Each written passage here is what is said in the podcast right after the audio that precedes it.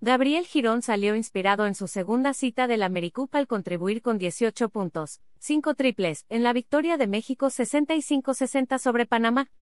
En el duelo correspondiente al Grupo C, los mexicanos mantuvieron la ventaja en la pizarra en todo momento. Hoy, ante Venezuela, México buscará avanzar como líder invicto a cuartos de final. Ayer, en el cierre del último periodo, los panameños estuvieron a tres puntos, pero las intervenciones del centro Daniel Amigo, con un tiro libre y un triple de Girón, ahogaron las aspiraciones de remontada del rival. Mérito a todos mis compañeros que sin ellos nada es posible, señaló Girón. El coach Omar Quintero fue autocrítico, difícil mantenerte concentrado, sobre todo cuando vienes de ganarle a Estados Unidos. ¿Crees que el próximo será fácil y no lo fue? Facebook Trending Excelsior Opinión.